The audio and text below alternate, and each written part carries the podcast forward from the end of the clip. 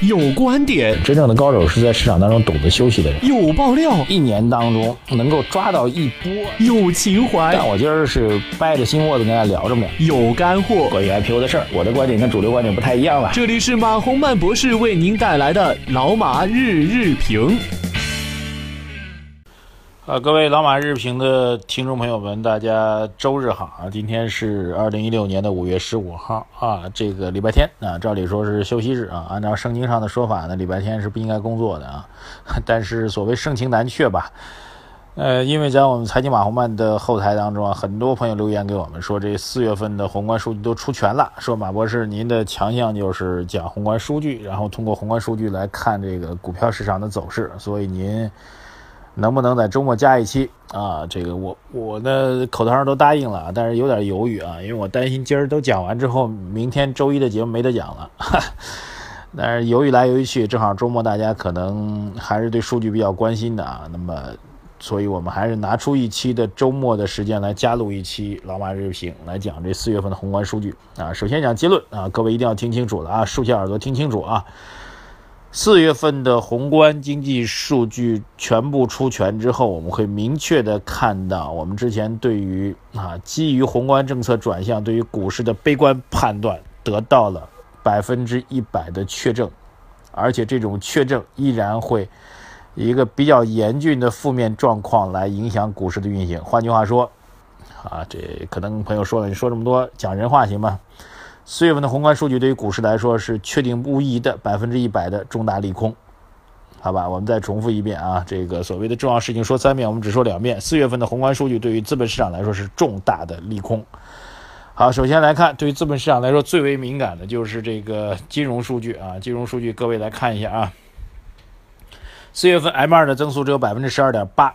前值为百分之十三点四。社会融资总额七千五百一十亿，预期是一点三万亿，前值是二点三万亿啊。新增人民币贷款只有五千五百亿，预期呢是八千亿，前值是一点七三七万亿啊。首先来看 M 二，M 二就是来衡量这个央行所谓印钞速度的最重要的指标。呃，之前市场呢，由于权威人士的讲话出来之后呢，对于整个四月份啊，包括央行开始收紧这个整个的货币供给呢，是有心理预期的。但是预期的下限呢，也没有任何一个人认为 M2 的增速在四月份会跌破百分之十三。但是最终的结果只有百分之十二点八啊，新增贷款只有五千多亿啊，预期是八千亿；社会融资七千五百亿，预期是一点三万亿。这三大数字啊，跟货币资金相关的三大数字。全部是应声大跌，而且是超预期的大跌。嗯，这个状况很典型啊，就是您看看这货币资金和股市之间的关系啊，就是当这个去年出现比较严峻的股灾之后，我们的货币市场资金是如何增量的增加供给的啊？这个翻回头来讲，当今天货币资金的供给状况出现大幅度的萎缩的时候，您就会明白，对于资本市场来说会是什么样的含义。啊，讲一个简单的，举一个例子吧。那个资产价格啊，不管是房地产、股票，还是前一段比较火的商品市场的价格，他们就像一个喝醉了的人啊。因为自然市场永远是这个浮夸的嘛，过度的暴涨或者过度的暴跌。他们正在爬一梯子啊，这梯子呢啪啪啪往上爬啊，当然爬的比较。最快的是商品市场的价格，其次呢是房地产价格，最后呢是股票市场的价格。这三哥们儿都在往上爬，爬了一半儿啊，这仨哥们儿突然有点清醒了，低头一看，哎呦我的天哪，梯子没了！这梯子就是四月份的这个梯子为什么没了呢？梯子就是资金啊，梯子没了呢，就是四月份的货币资金的供给远低于市场的预期，这仨哥们儿只会往下掉。那么掉的程度略有不同啊，商品价格应该是掉最狠的，房地产呢会有所不同。啊，然后股票市场最可怜啊，爬得最慢，涨得最低，然后资金梯子会掉的时候，撤掉的时候，股票市场会应声往下掉的会比较狠啊，因为它是反应最快的，所以这个基于货币资金面是最大的一个重大的利空啊。然后其他的数据，为什么我说房地产会相对与众不同呢？因为我们来看一组的这个数据的状况，你就知道了啊，综合的数据啊，这个我来给大家看一下。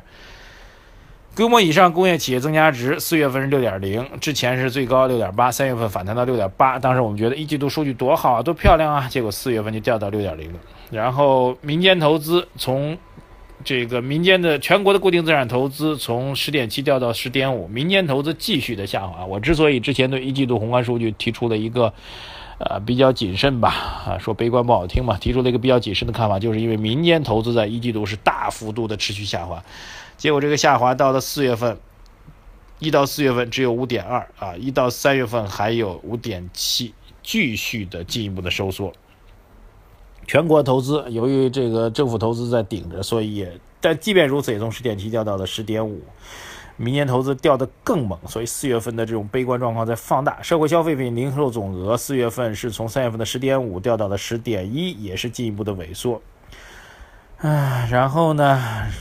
除此之外啊，这个宏观的数据、投资的数据、消费的数据都在下滑的情况下，全国房地产开发投资增速从六点二增加到了七点二。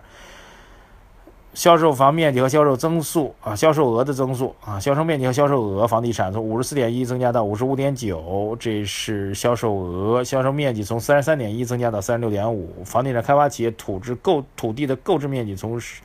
负的十一点七啊减负到负的六点五，同样也是增长的啊。换句话说，各位可以比较清晰的看到一个重要的数据变化，那就是全中国人民。对于消费和投资这两件事情都没什么兴趣啊，不管是官方的投资还是民间的投资，不管是啊官方没有消费了，还有老百姓的消费，大家在四月份都出现了明显的下滑啊。这种下滑对于整个经济增长来说，显然是一种负的带动作用。但与此同时，当大多数人对于投资和消费都没有兴趣的时候，咱们的房地产的投资和消费都在逆向的增长。嗯，换句话说，这届的投资人。对，除了房地产之外的其他事情都了然无趣，这就是我们看到的四月份的宏观经济数据的状况啊。这种数据状况两大结论：第一点，一枝独秀房地产；第二点，资金面全面的、深幅度的、超预期的收紧，资产价格的梯子被撤掉之后，往下掉毋庸置疑啊。所以。尽管央行在这个周末的时候啊，围绕这个货币政策的数据呢，给予了一个比较及时的解读，但是我们觉得这个解读并不给力，因为央行在这次解读当中特别强调了，我们的货币政策的基调没有改变，我们依然是稳健的啊，换句话说是中性的货币政策，所以大家不要惊慌啊，兄弟们不要紧张啊，但是想想看。我们的货币政策长年以来一直以稳健而著称啊，这个很少采用宽松或者适度宽松的说法啊。财政政策有时候会采取积极的财政政策啊，这个但是货币政策一直是长时间大多数情况下都是稳健的货币政策。但是这个稳健的货币政策的名义之下，有的时候是宽松，甚至是极度宽松；有的情况下是收紧，甚至是极度的收紧。这个橡皮筋儿的力度，只有我们具体来看数据才能够知道。啊，换句话说，在之前所谓稳健的背景情况下，其实货币政策是宽松的，甚至是极度宽松的。那现在我们又回到了稳健的定义当中来，从极度的宽松回归到中性或者稳健的话，就意味着货币市场的资金供给将会出现一个比较大的格局上的逆转。我们的逻辑，我们节目的逻辑是通过宏观基本面来看资本市场的投资，所以按照这个逻辑给大家结论就是。股市依然会去下跌，而且跌幅可能比我们想象中的还要严峻。谁此时此刻还在盲目看多吗？好，感谢各位收听今天的节目吧。很遗憾没有把利好的情况带给各位投资人。我相信大家都是希望股市上涨的，但是呢，对于我们管住手的、没有介入到股市当中来的、空仓来观望这个市场的人来说，那其实就是不幸中的万幸了。感谢各位啊！欢迎大家来转发我们的节目吧，多多的转发，让更多的朋友能够参与到我们节目的互动和交流当中来啊！同时要关注我们的微信公众号“财经马红漫”，谢谢大家，再见。